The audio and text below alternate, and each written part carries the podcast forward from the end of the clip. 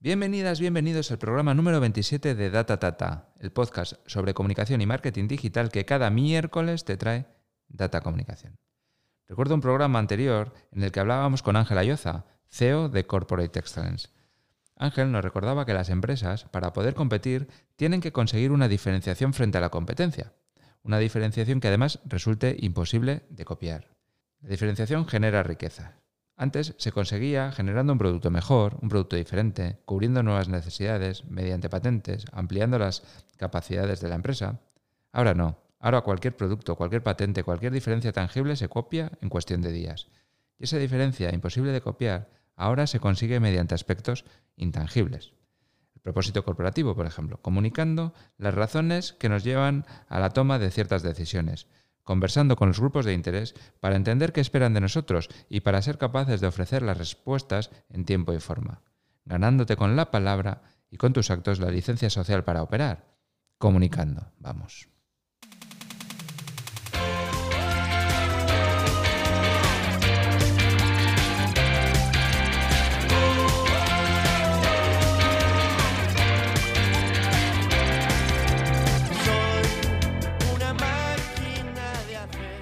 Comprobamos a diario que hay empresas que comunican súper bien. Y vemos también que hay otras que siguen considerando la comunicación y las relaciones públicas como un gasto. Empresas que quizá dejan su reputación corporativa en manos del azar, porque se encuentran cómodas en un silencio corporativo, que creo que es muy peligroso. Para hablar de todo esto, de la importancia de la comunicación en la empresa, pues hemos llamado al jefe de los jefes. Alexa, ¿con quién hablamos hoy? Iñaki Garcinuño, presidente de CEBEC. Alexa, ¿cuál es la pregunta? ¿De verdad es importante la comunicación para la empresa? Iñaki Garcinuño es presidente de CEBEC, la patronal vizcaína. Después de ocho años, el próximo día 12 cederá su puesto a Carolina Pérez Toledo para centrarse en su actividad como gerente de Garcinuño Comunicación Gráfica. Licenciado en Derecho y diplomado en la especialidad económica por la Universidad de Deusto, se le reconoce como una persona pausada, equilibrada, que no evita la exposición pública y al que no le cuesta decir las cosas tal y como son. Veamos lo que piensa sobre la comunicación en la empresa. Iñaki Garcinuño, bienvenido a Data Tata. Hola, ¿qué tal, Asier? Pues encantado de tener eh, conmigo aquí al jefe de los jefes. ya ves. Pues sí, sí, igualmente, ¿eh? Igualmente, encantado. Nada, oye, eh, el jefe de la patronal, llevas ocho años, se te acaba un poco ahora. No sé si el, no sé si te liberas, si te sientes liberado, si te sientes eh, bueno. De hecho, yo, de hecho, yo ninguno, nada. La... Eso yo no es, ¿no? No, no, no, qué va. No, la verdad que, bueno, a ver, ocho años eh, que podían haber sido más y que en un momento determinado pues me planteo, eh, bueno, pues la reflexión sobre si convendría alargar cuatro más o no, ¿no? Y la verdad que eh, bueno, todo me llevaba a pensar que el momento podía haber llegado ya y que eh, era bueno una renovación para la propia institución, ¿no? Que es verdad que en, este tipo de cambios eh, quizá la experiencia ganada, la imagen que se crea a través de, bueno, pues de los medios de comunicación, de las distintas intervenciones que, que vas teniendo, puede llegar a perderse y en ese cambio quien venga pues va a tener también que ganarse su propio espacio pero sin embargo había otras cosas buenas que yo creo que motivan a, cambiar y bueno, pues di el paso de comunicarlo y, y en esta fase estamos, de, ir terminando ya las, los últimos, las últimas entrevistas y, y dar paso al siguiente. En este caso a la siguiente, sí. La siguiente, sí, porque eh, luego diremos, eres persona que, que, que, te tienen, te tenemos como persona moderada y como tal eh, ejerces una una eh, salida ordenada y un traslado de trastos bien hecho, ¿no? Sí, sí, a ver, eh, piensa que al final en estas instituciones, eh, bueno, pues primero tienes una clientela muy importante que son tus propios socios que están efectivamente esperando que, el cambio sea, pues sea lo más adecuado, progresivo, que se note poco. Y por otra parte tienes, vamos a decir, el mercado en el cual uno juega su partida, ¿no? Que es el mundo político, el mundo institucional, el mundo sindical, las relaciones laborales, la propia economía. Eh, bueno, y en ese sentido eh, todo tiene que ser ordenado, tanto internamente como externamente. ¿no? Y bueno, pues he tenido suerte de encontrar a la persona eh, que creo que es la más adecuada para ello, el poderlo compartir con, mi junta directiva actual, que es la saliente, y la verdad que ha habido una unanimidad completa en torno a ella y solo me faltaba el convencerla y bueno, pues me ha costado un poquito, pero, pero bueno, sí, pero bueno, no. Con comunicación se consigue todo. Con comunicación bien hecha. yo sé que has llevado ocho años la, bandera de, la patronal de Vizcaya, y, pero, pero te he llamado un poco para hablar de, comunicación, porque estoy eh, harto, harto de, escuchar que en Euskadi somos de hacer bien y de, y de contar poco. Pues eh, tradicionalmente siempre se ha dicho eso, ¿no?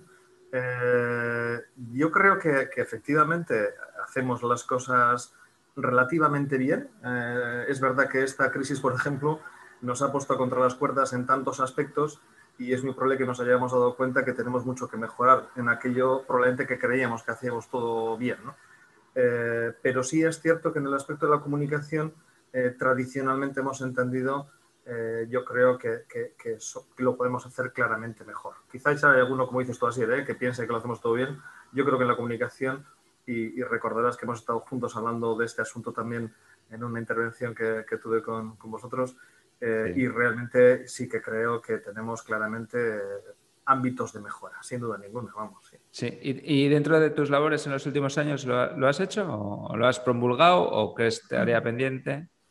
Pues mira, eh, sí es cierto que eh, a veces hemos estado de alguna forma analizando nuestros procesos de comunicación dentro de, de CEREC. Eh, bueno, piensa que nosotros también, desde que yo entro, se produce un cambio importante a nivel de imagen. veníamos de una presidencia anterior, bueno, pues ejercida bien por una persona que llevaba ya años en, el puesto, con un historial largo que al mismo tiempo te favorece, te da experiencia, pero también te condiciona la imagen que tienen de ti. ¿no?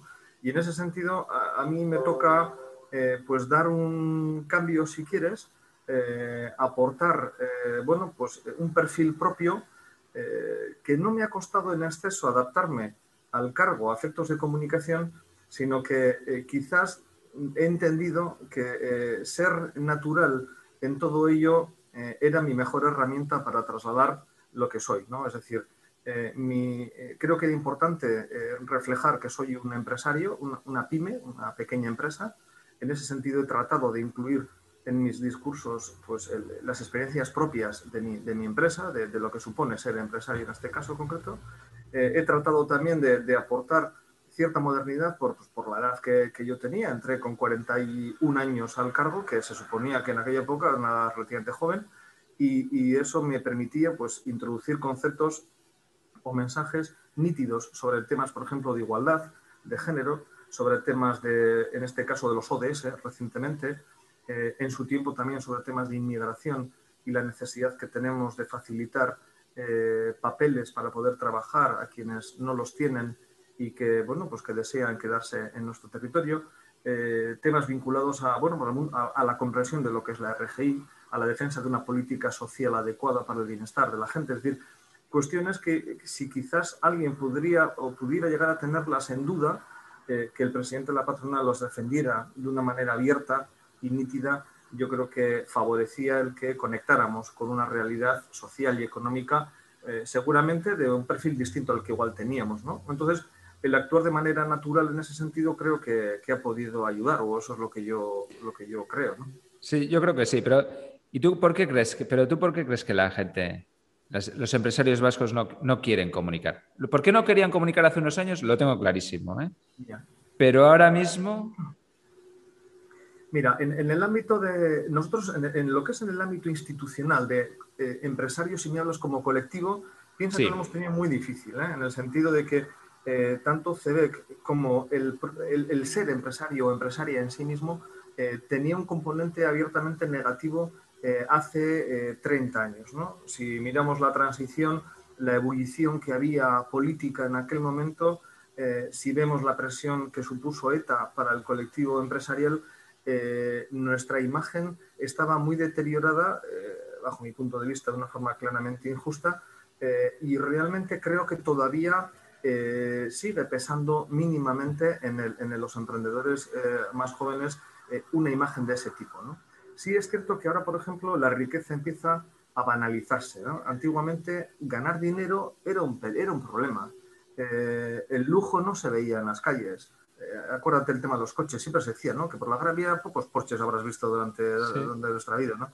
Y sin embargo, yo creo que ahora el, mundo globalizado, el que los jóvenes empiecen a tener referentes sociales o, públicos eh, que alardean de su dinero, quizá en un momento determinado permita que eh, se pierda un poco esa vergüenza de alguna forma a, obtener una riqueza, en este caso lícita, por el propio hecho del trabajo. y creo que en ese sentido hemos ido progresivamente de alguna forma reconociendo cuál es nuestra labor y de, alguna forma vendiéndonos de una forma mucho más clara al colectivo. ¿no? Es verdad, Sier, que quienes de alguna forma nos sentimos empresarios, pues porque lo has mamado en tu casa o porque eh, bueno, pues, eh, has tirado un negocio desde abajo con mucho esfuerzo, no necesitas nada para poder defender tu posición, para poder defender tu trabajo o para poder, eh, de alguna forma, expresarte con, absoluta honestidad de lo que eres y de lo que defiendes. ¿no? Pero sí es cierto que nos pesa un poco la historia, y más aún en Euskadi, de lo que hemos vivido antes. ¿no? Quizá eso ha podido influir en, la forma de comunicar, ¿no? pienso yo. ¿eh? Yo creo, yo creo que hay dos vertientes, un poco que comparto contigo para ver si, si las compartes o si no, ¿vale? Las, las pongo en cuestión al, pronunciarlas, ¿vale? Por una parte está eh, el aporte de valor que podría tener para el empresario como persona, eh, la comunicación para pasar de ese empresario bueno, empresario muerto que había antes a, poner en valor el, esfuerzo y, los riesgos que toma una persona que se juega su patrimonio para sacar adelante un negocio con lo que eso supone. Y eso es la parte personal. Y luego la parte empresarial, que, antes bastaba con hacer un buen producto, ibas a una feria y, quizá te lo quitaban de las manos, pero ahora eso, la, diferencia de, tu, de tus productos con respecto a la competencia probablemente no esté en aspectos tangibles, sino en intangibles. Y ahí la comunicación es, es importante. Yo creo que en Euskadi ese aporte de valor eh, está costando, está costando. ¿eh? Y, y quizás nos está lastrando ¿eh? en algún caso. Sí, estoy de acuerdo. Si ya cogemos esa otra perspectiva, no ya de, cómo comunicamos lo que somos como, como, empresario, como empresa, sino cómo comunicamos nuestro producto a efectos de una venta, a efectos de ganar cuota de mercado, estoy de acuerdo contigo en el que quizá no hayamos hecho una transición acorde a los tiempos, acorde a la tecnología, a la innovación que en este momento se vive, eh, eh, porque no hemos sabido pasar de esa valentía seguramente que el empresario o la empresaria de entonces tenía de viajar por el mundo eh, con muy pocos medios, seguramente con un, con un, inglés muy rudimentario quizás, pero era capaz de trasladarse a otro país distinto a vender su, su producto, no hemos sabido quizás evolucionar de una manera rápida y acorde a los tiempos para adaptar dentro de nuestra propia empresa, de nuestro propio marketing, todos los todas las herramientas tecnológicas que ahora existen, ¿no? Y que tú conoces perfectamente porque es tu negociado, pero que, en muchos casos seguimos siendo un poco torpes, yo creo, y tratamos de hacer las cosas de manera excesivamente casera sin confiar en quien realmente conoce la forma de hacer y la forma de llegar. ¿no? Es decir, seguimos tratando de alguna forma de valernos por nosotros mismos en un mercado que cada vez es más complicado y tú lo sabes bien. Ya lo sé. Claro. Pues mira, que lo, que lo hayas dicho y lo hayas verbalizado, ese titular que me acabas de dar, eh, ah, probablemente ayude para que... Para, no, no, es un titular eh, estrambótico, pero no es lo que buscamos aquí, pero escuchártelo, eh, creo que a alguno que escuche, pues igual le hace plantearse... sí, porque muchas veces la comunicación es planteártelo. Es decir, es querer dedicar un esfuerzo, que, no hablo de dinero, hablo de, del querer contar lo que eres. O sea, porque a veces es me quiero exponer para que la gente sea, sepa que yo hago esto, que lo hago de esta manera, que soy responsable. Que es... que aquí hacemos las cosas bien, pero no lo contamos. Y yo creo que ahora, es tan importante contarlo como hacerlo. ¿eh? Bueno, ya han surgido muchos elementos ahora que nos obligan a saber contar, ¿no? Y es el, eh, no sé, por ejemplo, el, tema vinculado ¿no? con el tema de la ecología, ¿no? El tema de, nuestra, de nuestro grado de contaminación, el tema de, bueno, del CO2, que eh, nos toca decir al entorno, a nuestros stakeholders, al entorno en el cual nos movemos, cuánto somos de contaminantes, cuánto hemos reducido nuestra huella de carbono. Hay una cantidad de elementos en cuestión de género nos pasa exactamente lo mismo. Nos obligan a comunicar un plan eh, de igualdad. En el ámbito de CB que estamos trabajando mucho las relaciones personales en el ámbito de la empresa, una nueva forma de dirigirnos a la gente, otro elemento que nos obliga también a comunicar. Al final son un montón de temáticas que se han incorporado nuevas en las cuales hay que desplegar medios para que realmente, bueno, digamos lo que hacemos o incluso, que es la comunicación también, aparentar más de lo que eres, si es que tratas de alguna forma de, mejorar tu imagen en ese sentido. yo, perdona, ya sabes que vengo del, del mundo gráfico, ¿no? Sí, sí. a mí esto me pasa con, con, el, con, los PDFs que solemos recibir en, en, las empresas de artes gráficas para poder imprimir, eh, cómo tienes dos colectivos, el que invierte eh, en ello y te da un PDF absolutamente bueno, de calidad, de alta resolución, que no te lleva trabajo prepararlo y que puede ir directo a máquina en cuestión de, de, dos horas, a ese otro PDF eh, cutre quizás, muy sencillo, muy casero, que te viene sin pautas, te viene sin sangre, es decir, con todas las características vamos a decir que no tiene que tener un PDF en condiciones. ¿no? Y ahí efectivamente ves quién ha intentado comunicar por sí solo y quién ha cogido la ayuda seguramente de un profesional para ello. Claro, es así, es, ponerse. ¿Vale? Oye, Iñaki, vamos a hablar de un poco de, ti, ¿no? Porque ahora, como todavía eres eh, presidente de CEBEC, pues eh, te voy a preguntar esto de, ¿tú cómo te preparas? O sea, te digo, tienes doble página en el periódico el domingo. Eso, ¿Cómo te lo tomas? Eh? ¿Cosquilleo, puerta gallola, naturalidad? Bueno, mira, ya al de ocho años ya está claro que tienes una evolución y que no es igual el primer año que el octavo. Eso, por descontado, la experiencia en el mundo de la comunicación yo creo que es un grado absoluto, ¿no?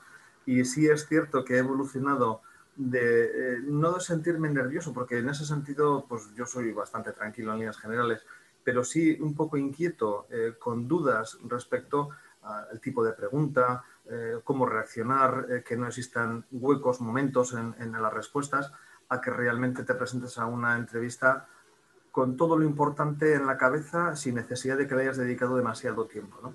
Es verdad, Sier, que no es garantía para que te salga todo bien, en el sentido de que en una entrevista, por muy tranquilo que tú vayas, yo creo que tienes mucho ganado, pero sí es verdad que en función de quién sea el entrevistador, del día que tengas, de las preguntas, pues eh, a veces puede que no te salga del todo bien o no estés todo lo fino que, que se debiera. ¿no?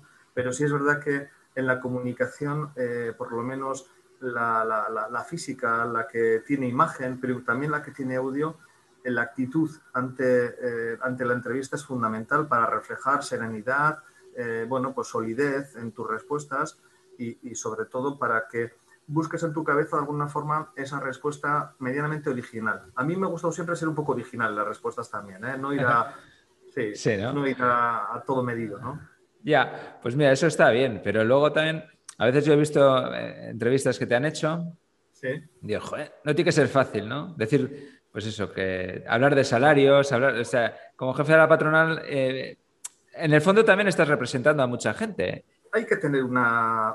Primero tienes que asumir una responsabilidad que tienes. Y ahí eso significa que, que, que, si algún día te dan una coz por haber dicho algo que no está bien, pero que tú crees que tienes que decirlo y que has defendido pues, al colectivo al cual representas, pues esa cosa la tienes que llevar y tiras para adelante. ¿no? Entonces, la seguridad de que siendo honesto, eh, eh, de que eh, lo que estás diciendo no es ningún disparate y de alguna forma de que seguramente quienes te están oyendo, una buena parte, también cree lo mismo que tú, eso te da seguridad para ser, como te digo, ese aspecto original que en un momento determinado puede llegar a incomodar, ojo, incluso a alguien tuyo, que me ha pasado también, es decir, socios que en un momento determinado se han visto incomodados por una declaración un poco fuerte en ese sentido, ¿no? Pero ahí juega un poco ese concepto de responsabilidad, ¿no? Es decir, eh, sé que me va a traer algún problema, pero al mismo tiempo creo que la sociedad tiene que oír de un representante empresarial decir que esto hemos hecho mal, esto hemos hecho bien, el futuro tiene que ir por este otro lado, o nos hemos pasado, como el otro día, quizás en, en algunos aspectos, en el ámbito salarial que nos puede traer problemas en generar empleo, ¿no? Pero siempre con una perspectiva muy social también. ¿eh? Me ha gustado que eh, no solo representar al colectivo empresarial, sino al mismo tiempo tener una mirada, digamos, general, ¿no? Y reconocer lo que también los empresarios y empresarias hacemos mal, por ejemplo, y, lo importante que son los trabajadores, la formación, bueno, una visión un poco completa. Claro, mira, yo tenía un, mi suegro es, ha sido durante 20 años alcalde de un pequeño pueblo de, 8 habitantes y y tenía dos opciones en la vida, no, no hacer nada o enfadarse con el pueblo. Porque cuando iba un vecino y le decía, oye, que es que quiere hacer una casa con ventana a mi terreno y no puede. Entonces iba el otro y decía, es que sí puedo. Pues decir, no tengo problemas y digo, ir a preguntar o tomas decisiones. Entonces te documentas. entonces es como elegir con quién te vas a enfadar o, no hacer nada, ¿no? En el caso tuyo yo creo que has decidido eh, la primera opción, ¿vale? Pero también creo que esas muchas veces, cuando decimos que la gente, hay, empresarios que no comunican, eh, es por esto precisamente, porque deciden no hacer nada. Y entonces eso es un peligro para su propia organización, ¿eh? así, lo, así lo creo yo. En este caso concreto, lo que primero tienes que transmitir credibilidad, yo creo, ¿no? Y en eh, yo en ese sentido, la propia legitimidad de ser empresario y de saber de lo que hablo eh, y de tener mis propios problemas en, la empresa y saber gestionarlos, yo creo que sí que eh, transmites una credibilidad en ese sentido, no tienes legitimidad para poder opinar sobre ello. Luego, por otra parte, lo mismo que soy crítico con lo que veo, creo que hay que ser autocrítico también, ¿no? Y en ese sentido, en tus propias intervenciones, tienes que reconocer que hacemos cosas que no están bien y no te puedes nunca no puedes ser ni un aliado, por ejemplo, en mi caso, ni del fraude fiscal, ni puedes ser un aliado de, yo qué sé, de la falta de seguridad en el trabajo que puede conducir a un accidente, ni nada por el estilo, ¿no? Entonces, ahí en ese sentido tienes que ser contundente con, bueno, pues con quien se puede llamar empresario, pero no es el empresario que yo quiero ni que quiero que esté dentro de, mi institución, Entonces, en ese sentido, eh, con un análisis crítico de lo que veo y de lo que somos también, tratar de alguna forma de orientar. Yo creo que lo que se nos pide en este tipo de cargos también es, como venía en el periódico recientemente, pues poner el dedo en la llaga, tratar de enseñar a la sociedad eh, cuál puede ser el camino, humildemente, por supuesto, bajo mi punto de vista y dentro de lo que, de lo que me puedo mover. Es decir, hay eh, cientos de agentes económicos y sociales y políticos y responsables de comunicación que tienen también esta responsabilidad social, vamos a decir, yo soy uno más. Y bueno, con una mezcla de todo ello, pues articular un discurso que podría ser un poco atractivo. Es un poco miedo, yo siempre he tenido también, ¿eh? de, no ser aburrido. Es decir, de alguna forma, el que te escuche, pues que, coño, que esté, ¿no? que esté a gusto. Es que sea interesante. No, es, mira, te voy a poner, voy a, para la gente que nos esté escuchando, voy a, porque has dicho que en el, en el periódico eh, recientemente has hablado de poner el dedo en la llaga, también decías que te has llevado unas cuantas tarascadas. Sí, en, eso mismo. Oye, Iñaki, mira, ya para ir terminando, ¿no? Eh, ya, hemos, ya hemos dicho que tienes una empresa de artes gráficas y claro, es nuestro sector también. Y te iba a preguntar cómo está el tema, o sea, que se imprime como antes, el papel del medio contra un online, ¿cómo, bueno, yo creo que vosotros lo conocéis bien, que es que eh, ha girado mucho el ámbito de la comunicación a, bueno, a ser un elemento trascendental el papel, a, tener que resituarse eh, como un elemento más y no el más importante en el ámbito de la comunicación. ¿no? Y en ese sentido, eh, seguimos eh, trabajando, eh, vamos a decir, a pesar del COVID. bueno, te iba a decir con relativa normalidad, pero yo creo que me mentiría esta situación, porque en este momento el COVID ha pegado tan fuerte a nuestro sector que estamos viviendo un bache muy importante. ¿no? Pero si hablamos de la época pre-COVID, a pesar de que había habido un descenso importante en el consumo de papel, nosotros por lo menos estábamos viviendo un proceso de concentración entre empresas que hacía que bueno, seguíamos eh, trabajando bien, la verdad, no nos que podíamos quejar, ¿no? Pero ciertamente el COVID seguramente ha acelerado eh, una mayor destrucción del uso del papel, eh, ha acelerado procesos que tarde o temprano iban a venir y yo creo que seguramente a nosotros nos obligue a un giro hacia otro tipo de servicios distintos que no solo sea la impresión en papel, ¿no? sino que puedan venir directamente vinculados seguramente pues, con el diseño, con el mundo web, con el mundo de la fotografía, eh, con la búsqueda de nuevos mercados también geográficos distintos, también a la búsqueda de tamaño, bueno, eh, productos diferentes. De alguna forma estamos obligados constantemente a movernos, ¿no? Pero bueno, yo echaría también un canto al papel, así en el sentido de que sigue siendo un medio muy importante, un medio eh, que penetra muy bien, vamos a decir, en la, psicología de la gente y que creo que sigue siendo imprescindible en nuestra sociedad. ¿no? Sí, yo creo que presto más atención a lo que viene en papel. O sea, eh, no es exactamente lo que estamos hablando, pero por ejemplo, eh, leí una vez y me lo quedé para siempre que tú cuando estás informándote por internet o por, eh, en una tablet o en el móvil, vas pasando de un sitio a otro, a otro, a otro, a otro, a otro, nunca sabes dónde vas a llegar. Entonces tú dices, bueno, me informo en, el móvil o en la tablet. Pero en una revista o en un periódico me inspiro. O sea, yo me siento, leo, donde quiero me quedo, profundizo y sé, exactamente cuál es el camino. O sea, la, sensación, o sea, si me informo en Internet, me relajo, me, me, documento bien y me inspiro en papel. Y, creo que es muy acertado, porque, porque lo comparo con mi experiencia propia y creo que es así, vamos. Porque Hay muchas experiencias así. Por ejemplo, nosotros vemos el tema de las memorias de empresa que se hacían antes tanto en el mes de mayo, junio, en las propias asambleas o juntas.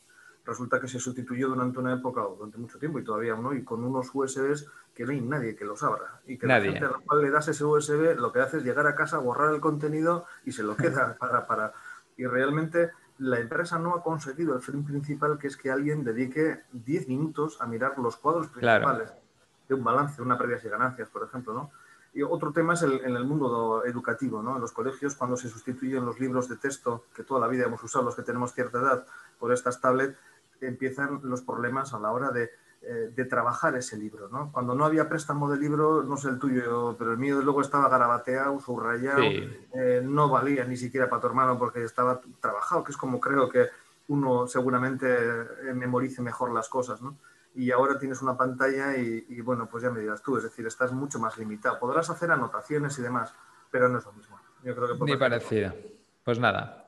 Pues Iñaki Garcinuño, muchísimas gracias por habernos acompañado. Te has dejado atracar y has estado natural, has dado un titular, o sea que ha sido una gozada. Un placer, Muchísimas gracias. Vale. chao. Hasta aquí el programa número 27 de Data Tata. Espero que hayas sacado conclusiones, ideas, aprendizajes de la conversación que hemos mantenido con Iñaki Garcenuño. Es un poco lo que Data Tata pretende cada miércoles, serte de utilidad. Te pedimos por nuestra parte ayuda en la distribución. Si compartes este podcast, fantástico. Queremos llegar a cuanta más gente mejor, así que cualquier cosa, un like, un me gusta, un comentario, nos hace mucho bien. La próxima semana vamos a seguir hablando de comunicación corporativa y lo hacemos con el DIRCOM de una empresa que tiene presencia en 26 países, con 150 plantas productivas donde más de 30.000 personas desarrollan su talento. Mientras todo eso pasa, podemos hablar si quieres. Mándame un correo a asier.datacomunicación.com.